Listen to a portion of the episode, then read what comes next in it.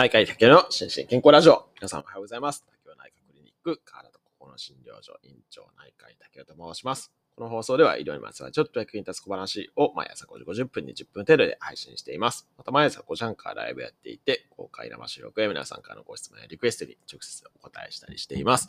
アフタートークも人気です。ぜひご参加ください。ということで、えー今日は何回目 ?8 回目かな？のシリーズ認知症ですけれども、今日で最終回ということにさせていただこうと思います。で、最終回はですね、まあ水曜日は声の書評をやってますので、えー先週も一冊認知症関連の書籍をご紹介させていただいたんですけれども、今日も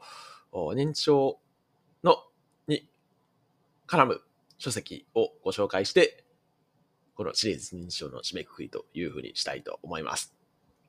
はい。で、今日ご紹介する書籍はですね、えーっと、文教者さんから出ている、えーっと、漫画でわかる認知症の人が見ている世界っていう書籍ですね。これをご紹介したいと思います。この本ですね、ご存知の方多いのかもしれないですけど、私ね、全然知らなくて、まあ、たまたま、えっと、Amazon のおすすめとかに出てきて、しかも、なんか評価がね、ものすごいいっぱいついてますし、はい。で、しかも、Kindle Unlimited でも読めるっていう、まあ、普通に購入したら、あの、えっと、紙の書籍で1595円で、Kindle 版でも1436円なんですけども、えーでも、Kindle Unlimited に入ってる方は、普通にそれで無料で読めるっていう形で、あの、はい。私ね、結局購入したんですけれども、はい、させて、読ませていただきました。で、非常にね、いい本でしたね。あ、ちなみに、あの、利益相反はございませんので、ぜひ購入っていう感じですけれども、あの、いい本でしたね。はい。で、えっと、今までもですね、その認知症世界の歩き方とかですね、あと先週も認知症の当事者の方の書籍をご紹介させていただきましたけれども、やっぱりね、漫画、漫画強いなっていうふうに改めて思いましたね。はい。あの、まあ私自身はね、漫画あんまり読む人間ではないんですけれども、やっぱりこう、描写するのに言葉だけでは伝わらないとかってあるじゃないですか。で、まあもちろん、あの、認知症世界の歩き方もね、かなりビジュアル的にわかりやすく作られていると思うんですけれども、こちらの方がより、こう、えっと、専門の先生ですね。えっと、ちょっと私存じ上げなかったんですけど、この、えっと、遠藤先生っていう先生の監修のもとに、まあ医療者が作ってるっていうこともあって、まあ医療者と漫画家と、この3人がタッグを組んで作ったっていう書籍だけあってですね、この、えー描写の部分はあ漫画で書かれていて、で、その解説部分を文字で書かれているっていう、そんな構成になってますね。はい。で、まあちょっと簡単に、えっと、目次からやっていこうと思うんですけど、目次、あ、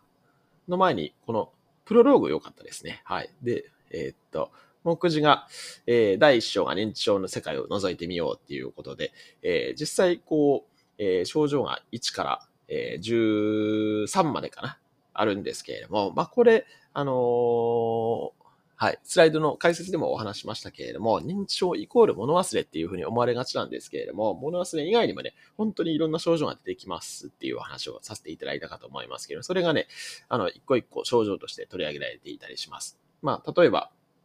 えっと、まあもちろん短期記憶の低下っていう、まあ物忘れあるんですけれども、おその運動機能の低下とかですね、あと原子ですね、えっ、と、微腕性で B 小体病で原子が多いよっていうお話させていただいたと思うんですけど、そういうものとか、あとは運転ですね。運転の問題ってね、結構、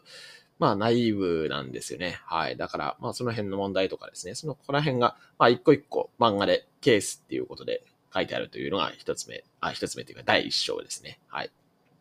で、えー第2章が、あ認知症のハテナを紐解く事件簿っていうことで、えー副題で心の中を推理するコツっていうことで書いてありますけれども、いや、これ本当にね、あのケースが1から10、えーっと、これも、あ、これも13かな。はい、までの、えーケースが書いてあるんですけれども、まあ非常にね、まあ、あるあるっていうか、はい、感じなのと、あとは、やっぱりね、あの、心理の背景を理解するってすごい大事なんですね。まあ、あの、スライドの中でもね、言いましたけれども、特に BPSD ですね。BPSD の対応で、えっ、と、パーソンセンセンタードケアの中にもありますけれども、その背景を理解して、それに一つ一つ丁寧に対応するっていうことはすごい大事で、まあ、それが、まあ、実際のこうケースとともにですね、えー書かれているっていう、そんな感じの書籍になってました。で、で、えっ、と、その医療解説、あ、そうそうそう、医療解説がね、1234って、えー、ところどころに入ってるんですけれども、そのうちの医療解説3ですね、が、パーソンセンタードケアっていうですね、昨日ご紹介したやつですけれども、はい、いうのも書いてありますので、あの、かなりね、こう、専門的にも詳しい書籍ですし、はい、あの、ご一読いただけるといいんじゃないかなと。このシリーズ認知症のまとめとして、あの、一度ざっと見ていただくと